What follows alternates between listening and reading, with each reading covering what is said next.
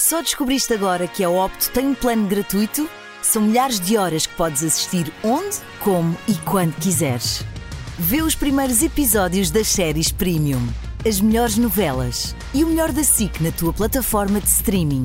Descarrega a aplicação ou vê em opto.sic.pt.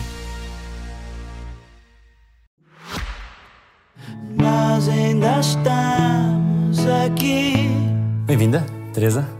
Obrigada pelo convite. Por onde é que começamos?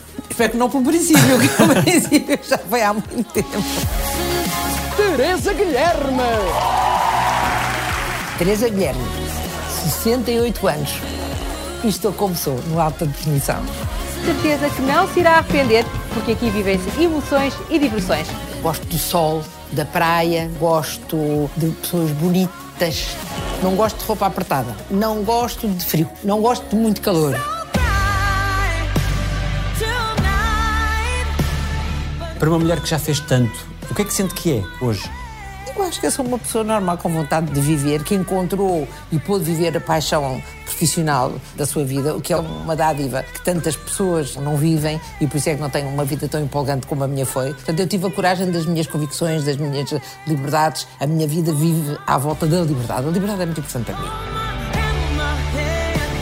Nunca fiz contrato nenhum com televisão nenhuma. Fui patroa de mim própria durante a maior parte do tempo porque eu queria fazer aquelas coisas que eu sonhava. Tudo tem um preço, paga-se um preço pela rebeldia, pela liberdade, por falar a mais, toda a gente sabe porque eu sou assim, não é? Agora menos um bocadito. Mas é verdade, agora sou muito mais comedida.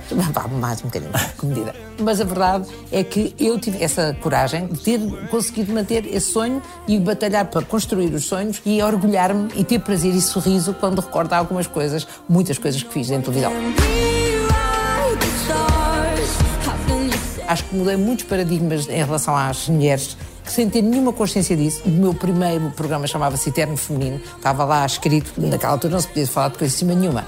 Tive a primeira sexóloga num programa às 5 e meia da tarde, imagina. Esses pequenos paradigmas fazem toda a diferença na sociedade e na vida das mulheres, que se apoiam na imagem de outra mulher como elas, têm a coragem de ir falando de coisas que também têm interesse para elas. Se nós saltarmos estes 30 e muitos anos, fazer os monólogos da vagina no teatro e andar a perguntar às senhoras na, na plateia todas as perguntas e mais algumas, isso sobre a sua sexualidade, todas essas coisas acho que foram muito importantes e acho que marquei muito estes tempos que vivi quis ir ver o meu pai em coma ou ao hospital. Tive lá uma, uma conversa com ele sobre a, a, nossa vida passada um bocado em separado. Achei que ele estava muito sereno, vim-me embora ao fim de uma hora ele morreu. Gosto de me rir, de comer. Não gosto de comer carne. Não gosto de gorduras. Gosto de treinar. Tudo aquilo que conhecemos sobre si diz mais de si do que aquilo que não conhecemos. Tu trazes perguntas tão jeitosas. Mas que é um orgulho. É tão bom ter uma pergunta que nunca ninguém nos fez. Eu não posso dizer que as pessoas me conhecem a 100%, mas o essencial, a verdade, está na Teresa Guilherme. Eu acho que essencialmente eu não, não me preocupei em construir um boneco porque não tive tempo. Eu não queria ser apresentadora. Ou seja, nunca me passou sequer pela cabeça. Portanto, quando lá cheguei, de repente era a Teresa que era capaz de fazer perguntas, que é uma coisa que eu sempre gostei de fazer, a Teresa que se interessava por mostrar o melhor e o mais emocionante do lado da vida de cada um, achava que todas as pessoas tinham uma história para contar, e é mesmo verdade. À vontade de, de lá estar, embora muito preparada, embora uh, toda a gente saiba que eu estudo muito e quer saber sempre tudo, mas também já era assim enquanto era aluna, é? e hoje em dia já fiz imensos cursos, tenho que saber tudo, se não souber tudo, depois ah, Deus castiga, sabe? Tenho essa ideia que Deus castiga se não faz as coisas. As santos da casa também acontecem disparados.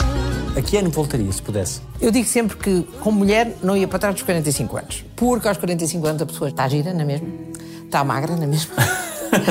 mas já está madura, já não tem medo de nada, já teve experiência, já não é aquela coisa apaixonou-se e depois acontece qualquer coisa e, ah, meu Deus, é o último, a vida vai acabar e já ninguém me vai amar. Mas não, aos 45 anos a gente já sabe que vai voltar a apaixonar e que tudo vai dar certo no final e que não vale a pena perder muito tempo, é andar para a frente e aproveitar aquele tempo. E foi uma época muito boa para mim, uma época, na verdade, é a época em que eu apresento o Big Brother, o, o primeiro de todos, que toda a gente pensa que eu era muitíssimo mais nova, porque eu estava novíssima, eu estava ótima aos 45. Portanto, não voltaria para trás. E não voltaria para trás a nenhum nível da adolescência, nem aos 20 anos. Eu acho que a década dos 20 é para heróis. É a década mais difícil. Parece que é muito bom ser novo, e é, É, é maravilhoso fisicamente e tudo mais, e a esperança e a possibilidade e o mundo à nossa frente, mas eh, depois a dificuldade que há de criar a, a tua própria personalidade. Muitas vezes as pessoas casam-se e têm filhos e formam a sua vida ali naquela década, acho a década mais difícil de todas, dos 20 e 30 anos, não voltava lá. Ser novo é muito mais difícil que ser velho. As pessoas não sabem isso, mas é verdade.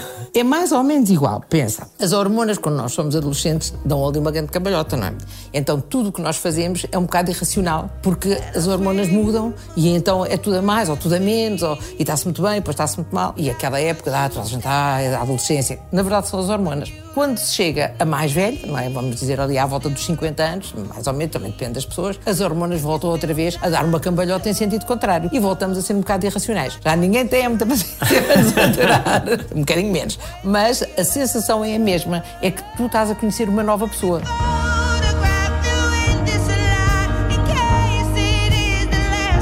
Da infância há alguma coisa? Há muita coisa. Eu fui muito mimada, fui criada. As três pela- generalas, não é? Sim, a, a minha mãe, a minha avó e a Lourdes, né? Tu virgens de signo, é muito organizadas ali. É que fado da sua infância é que volta mais vezes? É que ecoa mais vezes em si? Adoro um fado amado. Disse-te adeus e morri, e o cais vazio de ti aceitou novas marés. É lindo esse fado. novas marés. Há muitos fados da Amália que eu gosto muito. Claro, também gosto de fados que a minha mãe cantou e que fazem parte da minha infância. Muitos fados do Tânia de Matos, marido da, da minha mãe. Gosto dos fados realmente. Faz muito parte da minha estrutura. É um tempo feliz quando volta à infância. São memórias felizes. São, são sempre felizes. É sempre uma menina, uma menina esforçada em ser boa aluna já. É agradar à mãe, à avó, risonha, gostar de fazer teatrinhos já. A essência estava cá, o espetáculo já cá andava, não é? Tem memórias do Brasil? Tenho algumas coisas. Vivi lá seis anos, sete anos, e lembro-me de cheiros, lembro-me de sabores, lembro-me do calor, mas é uma envolvência. Tem a ver com o clima, não só com o calor, mas o, o próprio clima, a umidade, não é? Aquele quentinho que a gente tem quando acorda de manhã, tens de te levantar, mas aquele bocadinho, aqueles cinco minutinhos ali, está tudo certo. É um lugar abençoado que nos abraça. Olha que coisa mais linda, mais cheia. Quando regressou, vinha com sotaque? Ah, claro, ah, fui gozadíssima na escola, foi uma coisa horrível. Eu aprendi a falar brasileiro, nunca aprendi a falar português daqui, aprendi a falar em brasileiro. E então fui para a escola primária, já à tarde ia mais horas, não é? Com seis anos. Eu era minúscula, ainda por cima era muito pequenina, não é que seja muito grande agora, mas era muito pequenina. E depois tive que rapidamente aprender, porque a minha mãe conta que quando eu conheci a minha avó, e disse: Mamãe, a vovó é um pouquinho nova. Portanto, estás a ver que eu era bem, bem brasileira. Espantei-me de haver uma segunda mãe, não é? Vamos dizer assim, que iria ser tão importante na minha vida, que era um pouquinho nova. Portanto, não era bem a minha mãe, mas afinal ainda não era, lá nos meus parâmetros de criança, ainda não era tão velha que não pudesse ser uma boa companhia. Quando vejo o sol beijando o mar. E ser a princesa da casa permitia que tivesse tudo aquilo que queria? Eu acho que sim, mas com regras, desde que eu também fizesse aquilo que elas queriam, percebes? Portanto, não era bem o que eu queria e agora vamos aqui extravasar. Não, era aquelas coisas que a minha avó me dizia: primeiro faz os seus trabalhos de casa e depois é que se vai brincar. As pessoas da tua idade deitam-se a esta hora. Isto podem ver, aquilo não pode. Para mim não era sequer uma questão. Uma criança que tem três mulheres adultas a tomar conta dela e, e todas elas organizadas e inteligentes é uma grande sorte, não é? E apesar disso, aos 15 anos, o teste psicotécnico deu total falta de noção de hierarquias. Essa é a coisa mais verdadeira da minha vida. Ainda me lembro que disseram para eu fazer um curso de, de Direito, que seria uma ótima advogada porque falava bem, pronto, tinha tendência para a comunicação, na altura não se recomendava as fazerem para a televisão, não é? Mas que evitasse ter um patrão porque isso ia sempre dar mau resultado. E e tem dado. Eu fui sempre despedida. né? A minha vida é feita de despedimentos. Umas vezes com razão, outras vezes sem. Houve uma altura da minha vida que eu tinha que dar a minha opinião, mesmo que ninguém me perguntasse nada. E isso era uma coisa um bocadinho irritante. Concordo hoje que as pessoas tiveram que maturar. A minha mãe dizia isso: filha, tu ao menos faz-me um favor. Não digas nada, não respondas nada quando não te perguntam. Porque eu metia-me nos assuntos dos outros também. E tinha que dizer as minhas verdades, as minhas conclusões e a minha opinião era mais importante que a opinião de toda a gente. No entanto, tenho uma alegria, que é como patroa, que eu fui patroa durante muitos anos. Os meus empregados passaram algumas passinhas do Algarve, é mesmo verdade, porque eu era muito rigorosa e muito exigente, mas agora, quando nos encontramos e muitos mandam recados, a dizer, gente, éramos tão felizes e não sabíamos, porque a gente aprendeu, não há nada melhor do que uma equipa que trabalha em conjunto. Para olhar, Santo Antônio que Nessa infância, como é que se lembra de olhar para a sua mãe? Que figura era aquela? Isso não mudou. Eu continuo a achar que ela está linda, nos seus 89 anos, e eu achava que era a mulher mais bonita do universo. E a imagem que eu tenho da minha mãe, mais antiga, é eu ao colo de alguém e ela a cantar num palco. E as pessoas a aplaudirem e a gostarem da mãe que eu gostava. É uma sensação que eu nunca mais me esqueci. E aquelas luzes estavam a iluminar a minha mãe. Portanto, eu achava que a minha mãe era a pessoa mais perfeita do mundo. E continuo a achar que tive uma sorte imensa de ter tido aquela mãe na adolescência, ter tido aquela mãe em tempos mais ou menos eh, difíceis que, que passei e outros muito simples. Ela aligerou muita coisa, puxou umas orelhas muitas vezes com razão e de a ter neste momento que talvez seja o momento que me faz tanta falta, outra vez, como quando era adolescente e precisava de alguém para me puxar as orelhas. A sensação de que não se consegue ser tão perfeita como aquela pessoa fez o que por si? Querer ser a melhor em tudo? Talvez sim, né? talvez tenhas razão. Não pensei assim. Pensei sempre fazer, ser a mulher em tudo para lhe agradar. Eu queria lhe dar presentes. E à minha avó também. E, e essa coisa já vem do tempo de- do liceu, que eu queria ter as melhores notas para chegar a casa e achar que elas iam ficar deslumbradíssimas, elas ficavam preocupadas, porque achavam que eu dava demais. E lembro-me que a, a minha avó teve das melhores saídas da minha vida inteira, quando eu me estreiei na televisão aos 35 anos, e depois liguei-lhe e disse: Então, avó, viste que é que. Está?" Ah, filha, nunca pensa que tu fosses tão inteligente.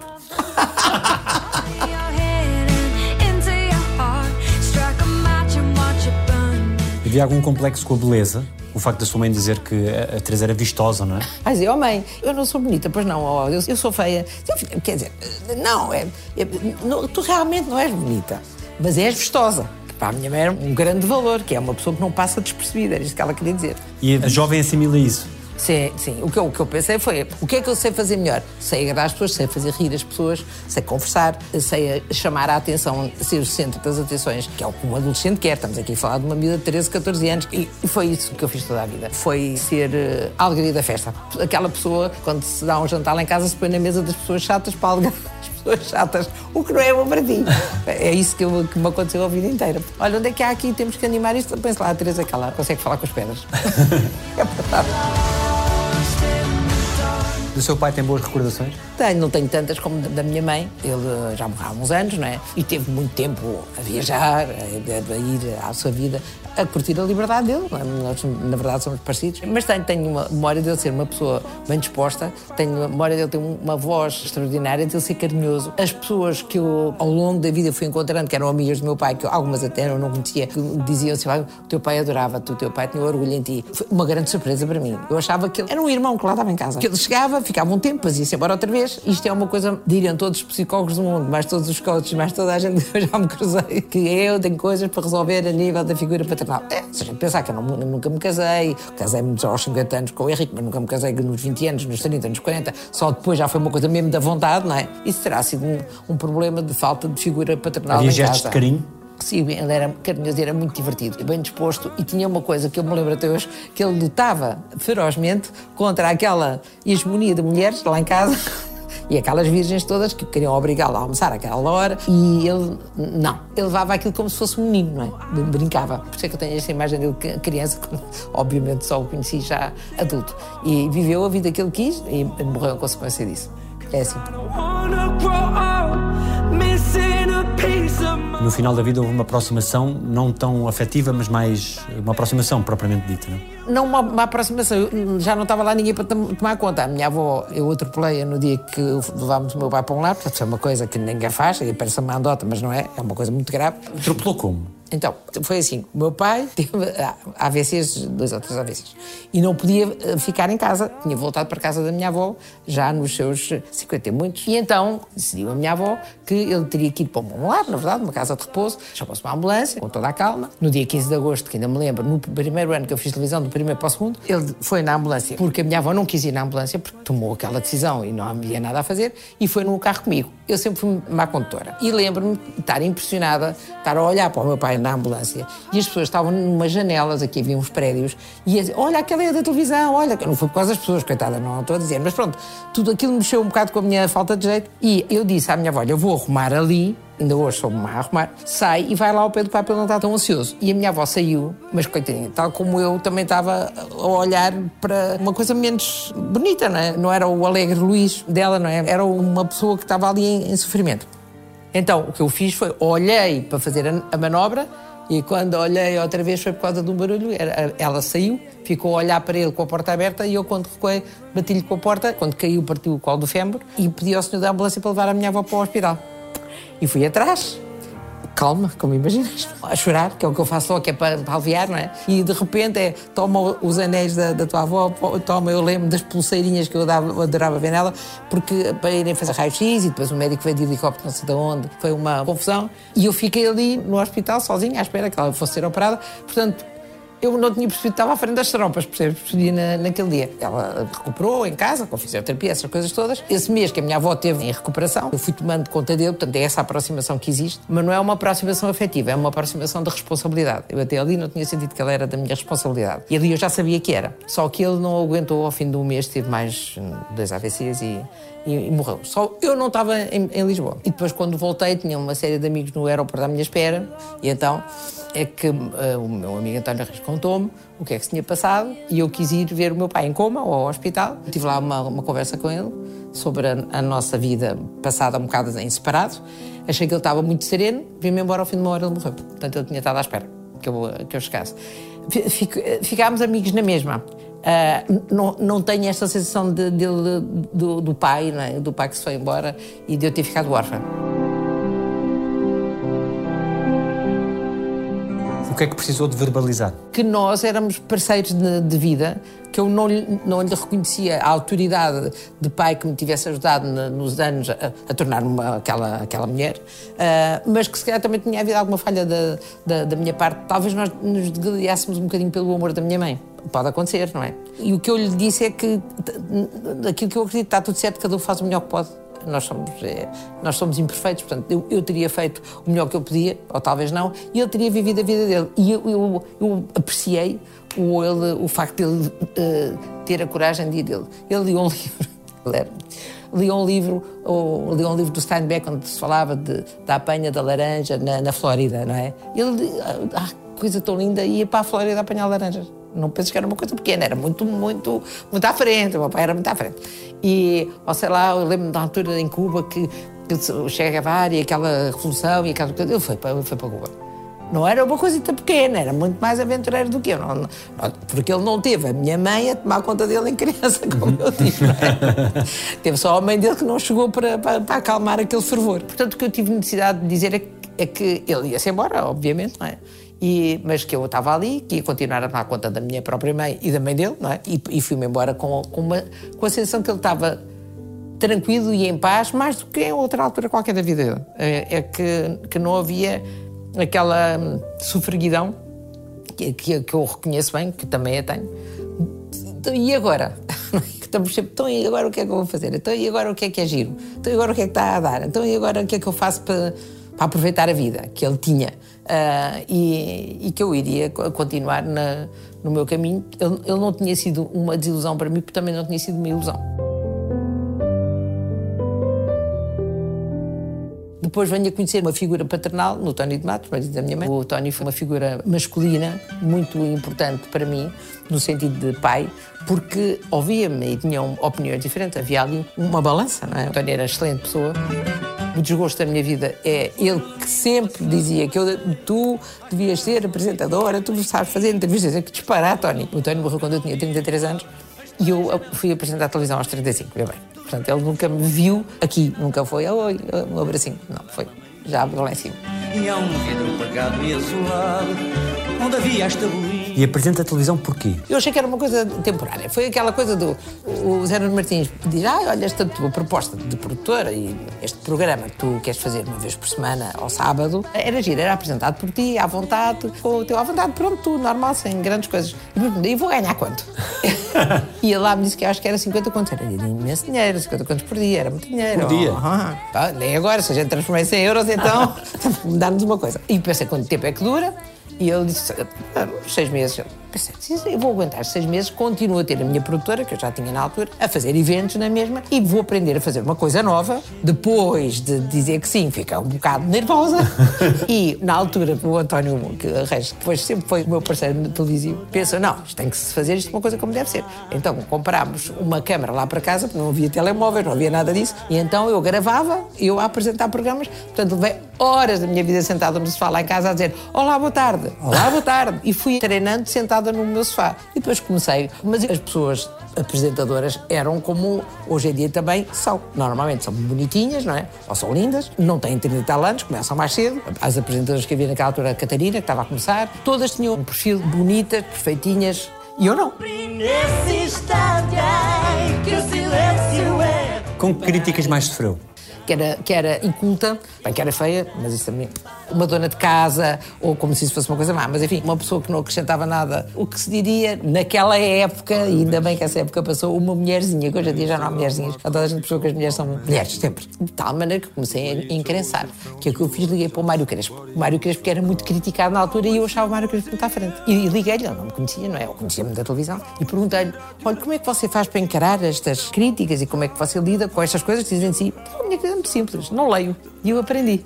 Nunca mais até hoje li nada. Nem as coisas boas que dizem de mim, nem as coisas más. E pronto. E é difícil de acreditar, não é? Mas olha que é pura verdade. Passas ao lado da opinião dos outros, as pessoas vêm-te abraçar na rua, vêm-te dar beijo, e sempre assim foi. E as pessoas que não gostam de ti nunca se manifestam ah, cara a cara. É muito raro, eu nem me lembro de vez nenhuma. Portanto, não é a mesma coisa que escreverem coisas sobre ti. Quando te atacam, mas estás lá tu, então é uma coisa muito pessoal. E pode, na hora H de ires falar, entrar aquilo que disse a outro, o outro será, não é? será que eu sou burra? Será que eu não sou inteligente? A minha inteligência é uma, uma inteligência muito prática, muito emocional, mais do que um QI muito alto, mas tenho a noção que sou eh, despachadinha, não é? E que não sou propriamente burra. E claramente não inculta. mas pronto, naquela altura que eu já estava a mexer com o meu sistema, que era tudo que era jornais, tudo que era revistas, não é uma coisa muito agradável. Mas se calhar deu-me pulso. Ah é? Ah é? Fiquei, olha, agora tenho que falar comigo.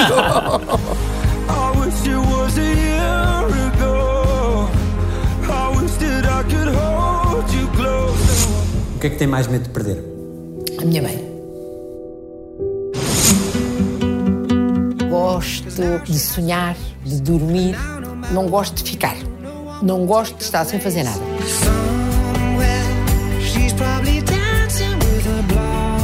As pessoas que estão aqui no estúdio podem começar a preparar-se para uma noite alucinante.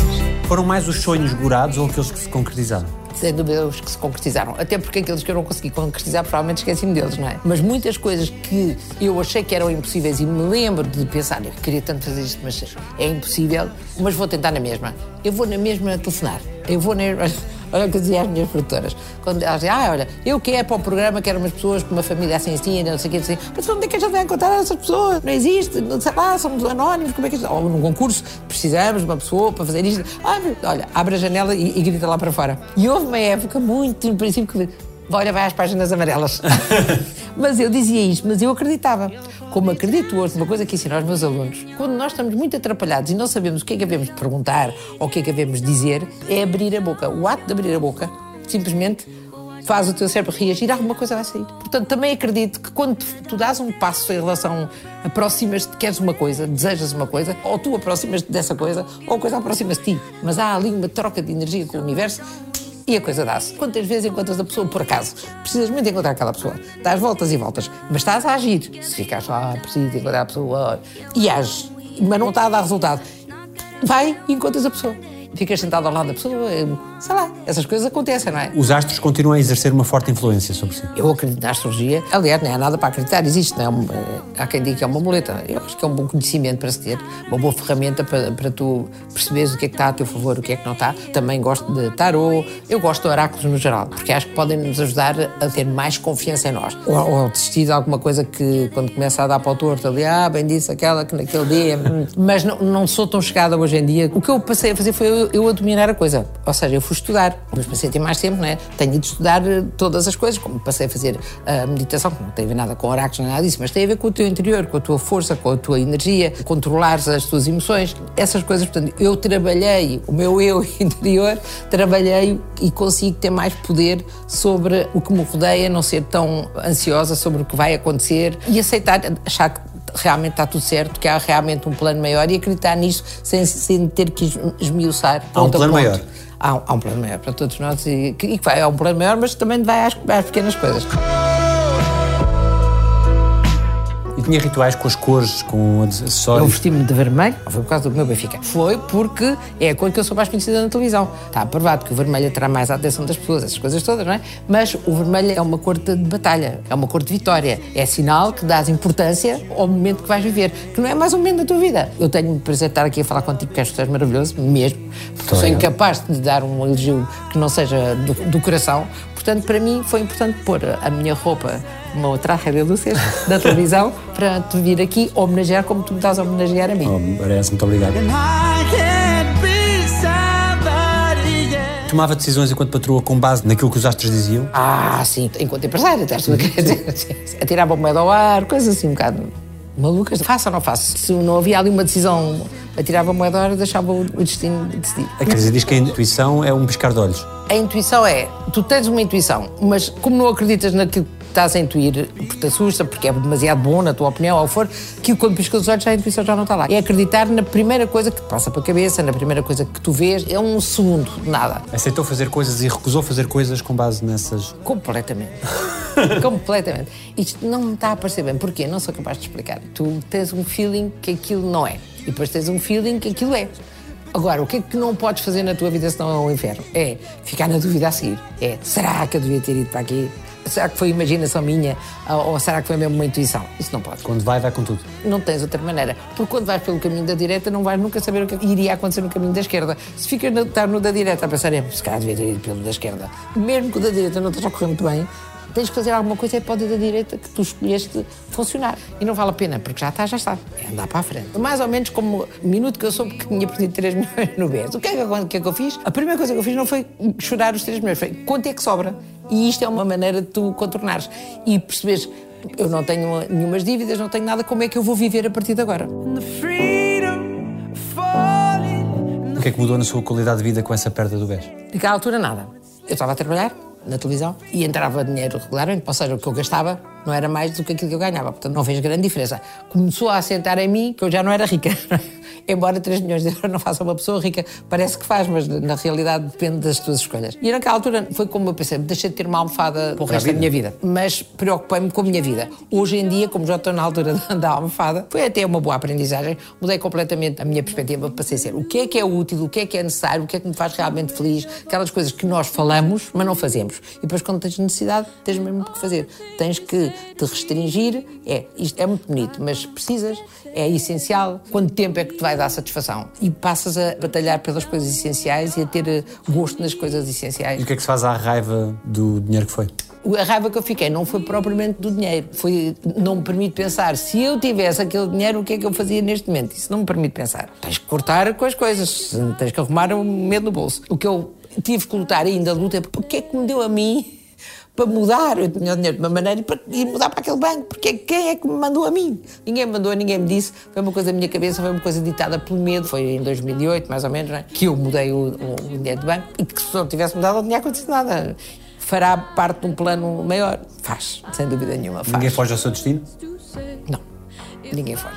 Mas podes passar ao lado do teu destino. Podes te deixar derrotar por uma prova e, e muitas vezes nos deixamos derrotar, muitas vezes nos deixamos cair, muitas vezes eh, parece que não temos força para, para andar para a frente. Temos é que lá ficar nesse buraco o menos tempo possível.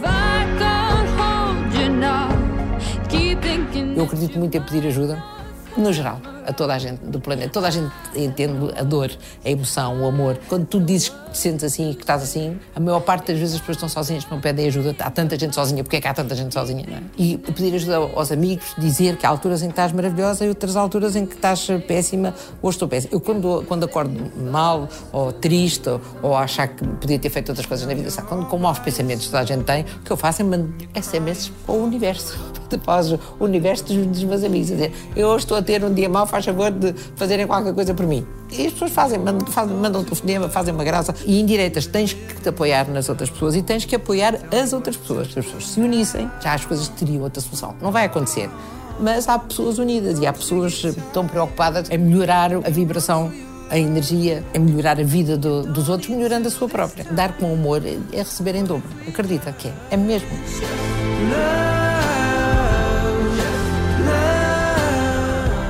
Para além da questão do BES, o que é que foi o pior que lhe aconteceu?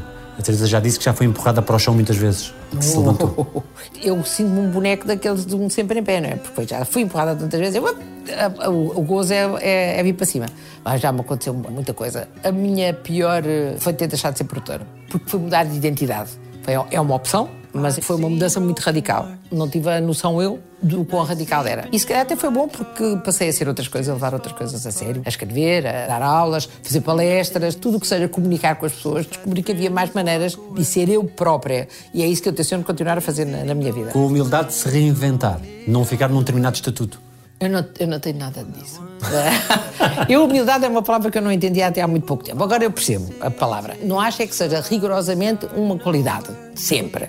É uma grande qualidade se a pessoa é entregue, é sincera, mas porque se calhar lhe chamo outra coisa, não é? O estatuto disso não existe nada. Porque toda a gente vive, toda a gente morre, a gente morre da cornada de um grilo, dás um passo ali e acontece uma coisa qualquer, não controlamos nada na nossa vida, fazemos o melhor que podemos e não há estatuto nenhum. O estatuto é rir, é sorrir, é as pessoas gostarem de nós, é termos amigos, nós gostarmos dos outros, isso é que é um estatuto. Não estar pendente de ideias, não, não há estatuto nenhum. Eu sou conhecida, eu sou incapaz de dizer que eu sou famosa, mas ser conhecida, porque eu acho que há uma diferença. Ser famosa é uma coisa que afasta, não é?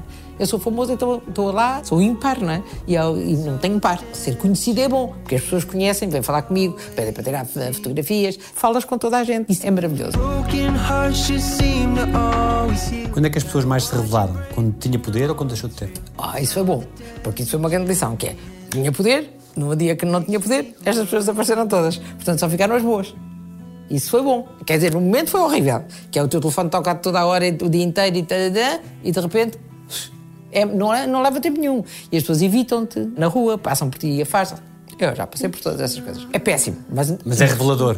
libertador. Porque de repente que ela está, são as pessoas que querem ficar contigo mesmo. Não é porque têm pena de ti, é porque te apreciam, é porque querem estar do teu lado, querem te dar a mão. E isso é bom. E depois constróis outro grupo de realmente amigos, realmente pessoas que se interessam por quem tu realmente és. E não aquele que pode dar emprego, pode dar dinheiro a ganhar, pode. Os chefes, não é? Não é preciso sequer ser patrão. Isso foi de uma radicalidade que não te passa a ti para a cabeça. Foi de zero a 100 no mesmo dia. É num dia tu és, no outro dia não és e as pessoas desaparecem. Mesmo. Não toco ao telefone. Algumas pessoas batem-te mais do que outras. Como é que esta pessoa que estava na minha vida e estava sempre, e, e eu na vida dessa pessoa, e, e agora de repente não, não encontro, não fala? No fundo, no fundo, nós sabemos quem é que são os nossos amigos. Raramente somos completamente enganados, só não queremos ver. É isso que acontece. É, as pessoas dão-nos sinais. Não respondem uma coisa, não fazem a outra, há uma brusquidão aqui e ali, e se acumulares quatro ou cinco, é melhor começar a dar atenção. Mas há muita gente que isso acontece com muita frequência, que nós gostamos delas, e então achamos que se gostamos tanto delas, elas também têm que gostar de nós. E às vezes não é nada assim. Já não tem uma relação infantil com a desilusão. Não, não tenho. Realmente não tenho. Nunca tinha pensado. Lá estava. Nunca, nunca tinha pensado nisso. Talvez não tenha tantas ilusões, não é? Não tens espaço. É- o que acontece quando envelhece é que deixas de ter espaço para a frente. Então tens que viver a vida agora. Depois a pensar, daqui a 10 anos, nem o planeta está igual, nem eu vou estar igual. É muito diferente estar na casa dos 40 ou na casa dos 30, de 50 ou 60. As décadas são maravilhosas quando as estudas. O que é que viveste em cada década? É interessante perceber quantas pessoas tu consegues ser.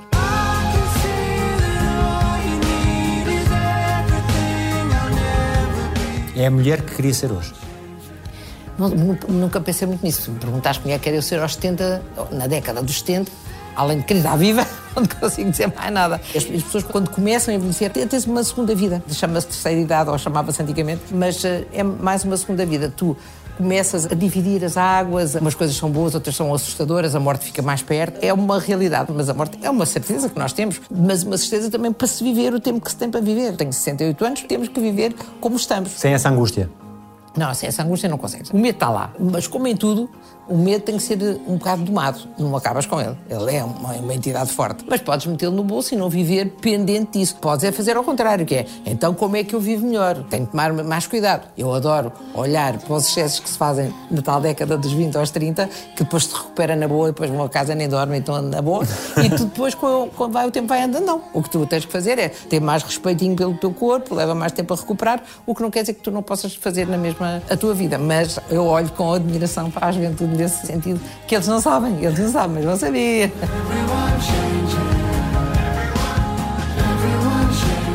Gosto de conhecer pessoas, de viajar, não gosto de perder, não gosto de conduzir.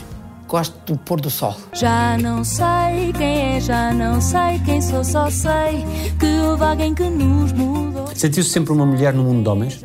Eu não me sentia assim. Hoje em dia compreendo que era assim. Mas não se falava nisso, entende? Então, eu sentia que eu podia usar as minhas armas de mulher. Eu sempre achei que as mulheres eram muito poderosas. Claro que discriminadas e claro que essas coisas todas, nós sabemos que é tudo verdade. Mas eu fui prática. Quais são as minhas armas femininas? Nós somos mais multitask do que, do que vocês, não é? Portanto, eu sei fazer isto aqui, sou capaz de baralhar, voltar a dar. Portanto, eu vou fazer isto e depois quando era preciso, já que estou a fazer as minhas coisas, já ninguém pega. Percebes? Portanto, não foi uma estratégia feminina, foi mais uma ratice. Não sentiu especial atrito na relação com os homens que estavam sob a sua alçada? Ou, Ah, não, ou não. é igual não. às mulheres? Isso, isso nada. E éramos companheiros, é igual. Eu sempre preferi trabalhar com mulheres do que com homens, para ser honesta. Mas os homens com quem eu trabalhei também eram companheiros e éramos todos, estávamos todos ali para o mesmo, então éramos todos iguais. O, o meu problema é que eu fazia hierarquias. Mas isso tanto fazia ser com uma mulher como com homens. É uma realidade. Havia muito. Ah, é uma mulher. Ah, é loura. Estás a ver? Isso havia muito. Continua a haver, graças a Deus, com mais consciência por parte das mulheres, que isso não é assim. E talvez eu tivesse essa consciência já avançada no tempo, já que fui mais avançada no tempo em muitas coisas que eu nem sequer dava Sim, desacralizou a a questão da relação com homens eh, mais novos. Isso era uma coisa que, até determinada altura, quase em surdina, que era quase um estigma que... Continua a ser, não é? Continua a ser, não estou a dizer em relação a mim, Certo, que eu sou um pouco retirada, mas não é, não é em relação a mim. Mas é verdade que eu achava que, lá está, se um homem podia ter uma companheira mais nova, porque é que uma, Mas a sociedade mulher... parecia não estar preparada para aceitar isto de uma maneira normal. As pessoas só falavam, na verdade, o que é que as pessoas fazem? O que é que elas vão fazer, não é? Falam sobre isso e, e pronto, e tu curtes a tua vida como tu quiseres. Eu acho que se as pessoas gostam de pessoas mais velhas, devem estar com pessoas mais velhas. Se gostam de pessoas mais novas, devem estar com pessoas mais novas, devem, devem fazer tudo para ser felizes. Não é fácil? Portanto, para que é que vão complicar, não é?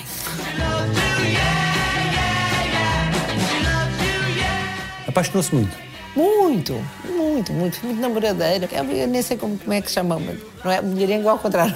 Muito homem-arenga. Fui, tive muitos namorados, muitas paixões. O que é que é apaixonada? normalmente pessoas inteligentes, mas também podia ser pessoas bonitas, mas apaixonar, apaixonar de pedra é sempre pessoas inteligentes, que pessoas que me surpreendessem. No geral, pessoas engraçadas, pessoas que me fizessem rir. E depois isto também não se explica muito. É, também é uma energia. Há um amigo meu que diz que é, vais com o calor. É, que eu acho que é uma coisa, olhas para uma pessoa e há ali uma energia, realmente há um quentinho que vem da pessoa ou não há, ou não há quentinho que vem da, de- daquela pessoa, portanto vais e, e a pessoa desperta de curiosidade e queres conhecer melhor e conheces melhor e apaixonas-te ou não, ou não é obrigatório, podes ter uma relação muito próxima e muito íntima sem estás apaixonado. É, é, é, o contrário não acredito, mas acredito que podes ter uma relação com um amigo de muito prazer com uma pessoa que é tua amiga, sem ser um, um namorado ou, ou o que for. E em si, o que é que que os cativava? Ah pá, não, isto é que eu não faço ideia. Não? Estou a brincar. Sei, eu esforçava-me, não é? Era uma... Eu esforçava-me por ser engraçada, por eh, fazer surpresas, por ser uma espécie de uma Disney na vida das pessoas. Devia ser um bocadinho cansativa, para fazê-las rir, ter um bom apoio, as pessoas terem contato comigo e ser boa naquilo que fazia, tudo, no geral. Não é, não é entrar em detalhes. Sente-se livre por não ter tido filhos, hoje? Não, não, livre não. Foi uma coisa que eu nunca quis ter, por várias razões da minha mente, mas gosto muito que as pessoas tenham filhos, é uma coisa que me dá mesmo alegria. E comecei a sentir a ausência, mas não foi nunca dos filhos, foi dos netos. Quando as minhas amigas começaram a ter netos. E as pessoas são muito doidas pelos netos, talvez porque as pessoas estão mais velhas e precisam mais da presença das crianças. Alguém a conhece como só a Teresa se conhece? Muita gente. Eu sou faladora. Eu acho que muita gente me conhece muito bem. Muita gente conhece as minhas fragilidades. Não são muita gente, o público, mas aqueles amigos que dizem sim, mas isso já te aconteceu, isto não é a pior altura da tua vida. Ou então não te entusiasmes com isso, que isso já deu eh, mau resultado. Conhecem, conhecem muito bem. Sou um livro aberto para algumas pessoas. A meditação ajudou a, a acalmar o ímpeto fazedor, a urgência de fazer? Não. não. Eu gosto muito de fazer. O que acalma é tu curtes o teu momento. Tu és aquela pessoa que é mais do que o teu exterior e aquilo que tu fazes. Também é aquilo que tu és. O que tu és é mais importante do que aquilo que tu fazes. Eu sempre achei que eu era aquilo que fazia e depois consegui ter tempo para descobrir que eu eh, sou aquilo que eu sou, facto, por dentro, e não ah, Uma máquina Sim. de eficácia? Embora a máquina de eficácia também me agrade. O cavaleiro que ia à luta em, em todas as batalhas para conseguir conquistar todos os pequenos castelos, eu também gosto muito dele. Eu já fui esse. Mas eh, agora estou na fase do sábio que passei mais à beira do rio, embora dê tudo por uma batalhazita de vez em quando. Mas com a ideia que o melhor pode ter passado? Não, eu acho que há imensa coisa que eu ainda não fiz. Há dois dias perguntaram gostavas de ir ao aeroporto fazer uns vivos, não sei do quê. Eu achei aquilo maravilhoso, eu nunca fiz vivos no aeroporto. Já me estou lá a ver toda direitinha no aeroporto. Olá, aqui estamos nós, com o microfone, toda a gente à volta, aos gritos. Porque devem gritar mais à minha volta do que à, à volta das pessoas mais novas e menos conhecidas. O que é que foi melhor deste tempo todo? Foram os altos e baixos até. É o subir e o descer da montanha. Mas o descer tem encanto? Tem. o, descer tem encanto quando tu chegas à conclusão que quando sobes tens de descer e quando desces tens que subir. É uma realidade. Vais subir. Podes levar é algum tempo, mas vais subir. Tanto na subida como na descida é igual. É a certeza que fizeste o que tinhas de fazer, que está certo. Tens a certeza que não podia ser de outra maneira e aceitar. Gosto da minha mãe, dos meus amigos, gosto dos meus cães, não gosto de lavar louça, não gosto de cozinhar, não gosto de engarrafamentos. Arrepende-se de ter dito que quem tem ética passa fome? Eu não disse isso, caramba. Mas ficou colado para si e para sempre. isso é verdade. Um jornalista do público, que eu já encontrei depois, ele foi ao meu escritório. Eu levava sempre uma marmitazinha. Eu tinha pouco tempo, não é? Ele foi-me entrevistar ao escritório eu, enquanto "Ah, tu não te importas, eu vou comendo. E fui comendo. E no fim, a minha Lourdes me tinha mandado uns morangos lindos. E eu perguntei: tu estás a almoçar, não queres uns morangos? Ele, ah, não, não, é uma questão de ética, não sei o quê. Não, não, não vou fazer isso, estou a entrevistar. Pronto, passou aquilo. Entretanto, acompanhei-o à porta, que era o que eu não devia ter feito. é? Eu disse: estás cheio de fome. Ele, ah, por acaso estou cheio de fome. Já tinha acabado a entrevista, estou cheio de fome. Depois devias ter aceito aqueles morangos. E ele disse: não, não, não, não podia, não é? Eu disse: pois, quem tem ética passa fome. Eram os morangos, era sobre os morangos, não era só para quem tem ética passa fome, se não estava eu ainda mais gordita, porque eu tenho imensa ética. Infelizmente a ética saiu de moda, não é? Acho que há pessoas até que acham que é uma coisa antiquada. Eu ia muito associada, no caso ao Big Brother e aquelas polémicas que existiam. Essa frase foi colada a esse momento. Claro, as pessoas aproveitaram. Agora, se ele teve ética, não, porque ele não estava gravado, não foi durante a entrevista. E já tive esta conversa com ele. Tive naquela altura que lhe chamei vários nomes ao telefone, e provavelmente, eu já não me lembro, mas lhe telefonei, telefonei, e depois já o encontrei, pelo menos uma vez na minha vida que tivemos essa conversa, que ele veio ter comigo, olha, está a ver quem eu sou, fui eu que disse assim, pois. Então, Foi sempre de confrontar, dizer aquilo que pensava claro, então. a toda a gente. Agora já não sou tanto, não tenho energia. não tenho, é a pensar, não vale a pena. Lá está é o, é o barulho. Mas sim, logo, então a pessoa está a coisa está mal, a gente tem que dizer, não é? Ele estava a acusar de uma coisa que ele próprio tinha feito. Já viste como é danado? Porque é verdade, a falta de ética foi dele. Que momentos mais impactantes viveu enquanto apresentadora ou produtora? Pontapé do Mar. Isso não tem importância nenhuma para mim, isso foi uma grande desgraça, não. O Big Brother para mim era uma coisa familiar e consegui transformá-la numa coisa familiar. O Pontapé do Mar foi uma tristeza para mim. O que eu guardo no meu coração é as saídas dos concorrentes da casa que eu ia lá buscá-los, depois vinham numa grua com fogo de artifício a queimar os vestidos. Portanto, é uma coisa muito mais Disney, como vês.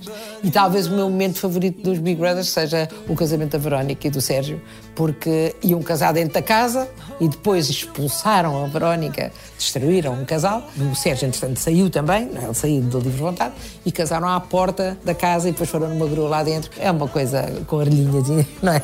Em Uma sentido coisa- oposto, matar o príncipe da Floribela. Ai, isso foi, isso foi terrível, isso foi terrível. Sabes lá o que eu chorei num avião? é verdade. A Floribela era um formato adaptado. E eles não chegaram ao acordo na Argentina com o príncipe da primeira série. Então tiveram que o matar e pôr outro príncipe da segunda série. Mas não disseram nada que isso ia acontecer. Eu não queria matar o Diogo Amaral, não é? Não queria. A SIC inteira foi dizer, não pode ser, não vamos matar nada ao príncipe. Não havia maneira, porque a série, a série era toda sobre ela estar com o desgosto e arranjar outro príncipe, que foi o Ricardo Pereira. E eu a chorar que nem uma Madalena no avião. As pessoas olharem para mim, mas soluçava. Foi uma perda violenta para a princesa que ainda habita em mim. É verdade, não se matam os príncipes, parece impossível. Sempre vejo o Amaral digo isto. Não, ainda não. Não!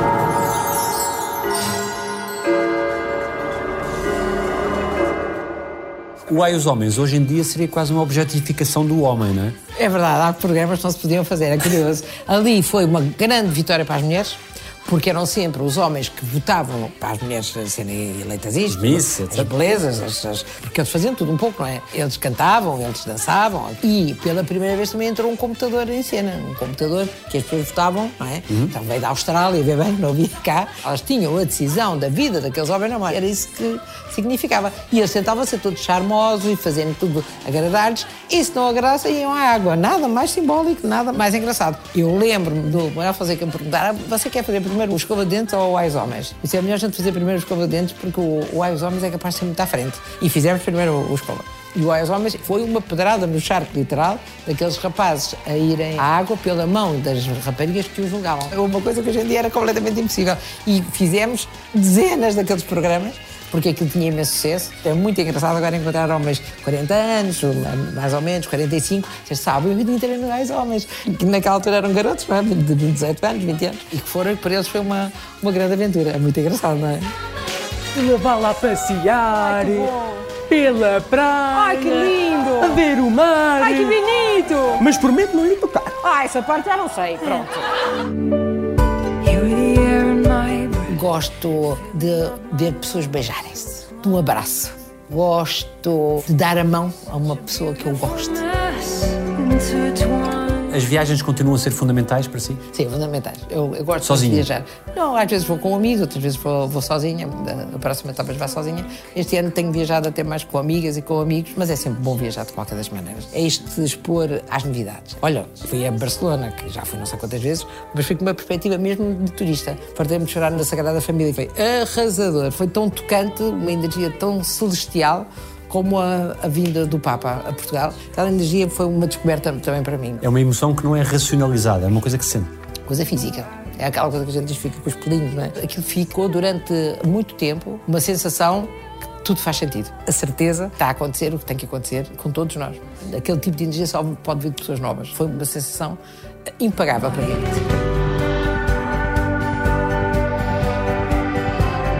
O teatro teria sido um amargo de boca se não o tivesse concretizado?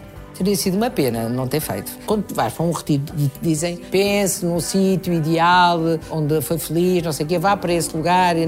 O que eu vejo é sempre o Tivoli, na minha primeira peça, na, na, na partilha, o Tivoli cheio até lá acima, e pessoas a baterem palmas e as luzes todas acesas, e aquele momento, nós éramos quatro, não é? Mas que é teu, é um momento perfeito, o momento em que acaba uma peça em que tu deste tudo por tudo e que as pessoas reconhecem esse prazer que há nelas, porque elas, quando estão a bater palmas, também estão a bater palmas ou que elas viram, ou que elas acreditaram, ou que elas se emocionaram. É um caldeirão de energia absolutamente maravilhoso. É lindo, lindo, lindo. Curiosidades como trabalhar com o Miguel Falabella, é uma principiante ao lado de um super-assumo, que aprendi imenso e adorei trabalhar com ele. E agora, mais recentemente, os monólogos em que juntei o dois em um, que é eu e a plateia falar com as pessoas. E esse estar no palco, ser um personagem e depois ser eu a falar com as pessoas e a perguntar a opinião das pessoas sobre o sexo feminino, no geral, foi uma sensação muito boa. Não estava ali uma atriz, estava ali a Teresa, não é? Não sei se o stand-up dá a mesma sensação de alegria, mas estou a planear fazer stand-up, fazer palestras, fazer coisas que esteja perto das pessoas. É, é- não há nada que pague.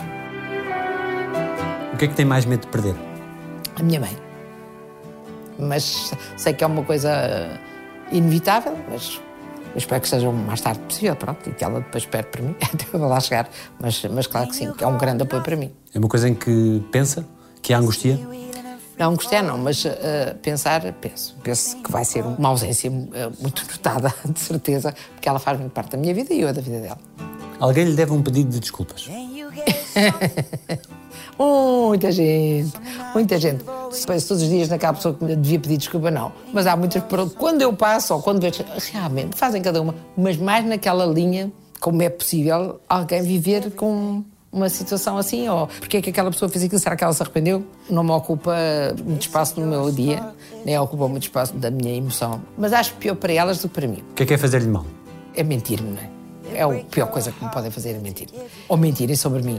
É fazerem um juízo de valor baseado em coisa nenhuma, é o que as pessoas fazem toda a hora, não é? Chegar a uma conclusão e, e, e atirarem. Se calhar também vale para quando as pessoas gostam de ti também sem razão, não sei. É pior quando as pessoas te ofendem, te humilham, que é uma palavra que eu também só aprendi recentemente. A humildade e humilhação foram palavras que eu compreendi a sua magnitude muito recentemente, quando parei de facto para pensar na vida. Uma humilhação também é uma coisa difícil de perdoar. O perdão ainda tem que viver mais uns 10 anos para chegar a, a essa parte do perdão. A gente tem que perdoar os outros e perdoar-nos a si próprio. Mas eu sei, Fica um rancorzinho? fica um azedume, fica um azedume, fica uma má vontadezita. O rancor não, que rancor é uma coisa muito pesada. Depois a palavra rancor é fechada, Mas não ossos, esquece, não é? não é? Não, azedume é uma coisa mais, mais como os biquinhos, não é? Tem um azedume, é mais isso. E a Teresa pediu desculpa a todas as pessoas a quem queria pedir? Não, não, também tenho muitas desculpas eh, a pedir. Fui muito escusada em muitas coisas. Disse coisas que não devia, disse coisas em tons que não devia, mas também fiz muitas coisas certas, mesmo quando não devia. Houve pessoas que eu magoei por nada. Que não esclareci coisas que podia ter esclarecido na altura certa, depois passa o tempo. Se há muita gente que me, ah, me deve um pedido de desculpa, eu também devo desculpas a muita gente. Teresa gosta de uma frase que diz: Os moinhos de Deus moem devagar, mas moem muito fino. Sim. Leva um tempo, hein? Quanto mais tempo passa, mais devagar eu acho que moem. Mas moem. Chega-se à conclusão certa no final. Naquela altura, se calhar, tinha uma esperança. E já devo ter dito isso para aí há 10 anos. E, entretanto, a achar que moem, fino, sim senhor, mas é muito devagar. Pronto. Os moinhos de Deus, se calhar, não precisam de moer. Não sei. Tenho que pensar nisso. Ainda tem medo de ter medo. Tenho, tenho. É o pior medo que há, é, é o medo do medo.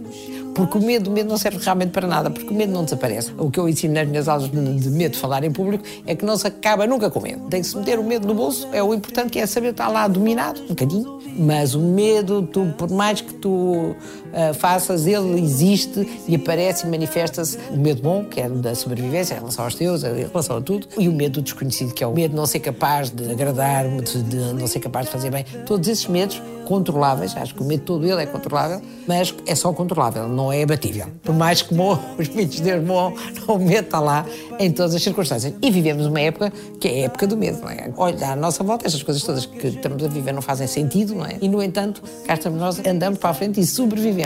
E eu acho que nós somos seres invencíveis. Conseguimos dar a volta a tudo de uma forma ou outra, muitas vezes nem sabemos bem como, mas conseguimos vencer as adversidades conforme elas vêm vindo e vamos em frente. Alguma coisa de que tenha desistido? Eu acho que desistir é uma palavra um bocado proibida. Desistir mesmo. Tu podes é mudar de ideias, que é uma coisa diferente. Que é, tu estás fixado numa coisa, gostavas daquela coisa e depois passas a estar com um interesse noutra. Voltar para trás numa ideia é desistir, então já desisti de algumas coisas que a dada altura se tornaram ou menos interessantes ou talvez até demasiado imaginativas. É uma coisa muito recente. Eu- antes eu não desistia. Agora é mais fácil, quando ficas mais velho, desistir de algumas coisas e escolher melhor as coisas. Enquanto que há uma altura que tu achas que podes fazer tudo, depois há uma altura que percebes que não vale a pena ir a todas. Então Escolhe-se melhor. escolhe-se. E quando escolhes, desiste na verdade. Lá está. Quem vai pelo caminho da direita nunca saberá o que, é que iria acontecer no da esquerda. Ainda é a Teresa que quer ser perfeita, ter sempre razão e nunca se enganar? Ah, eu era tão linda. eu era linda. Eu não consigo não me esforçar para ser perfeita. Dá-me logo uma coisa de eu tenho que fazer isto o melhor possível. Talvez eu tenha a consciência hoje em dia que, por mais que a gente faça, não se é perfeito. Está-se o melhor possível. Tem sempre razão, claro que não. Não tenho sempre razão, nem quero, que dá uma trabalheira. Olha que pessoa interessante eu fui. Gostava de me ter conhecido.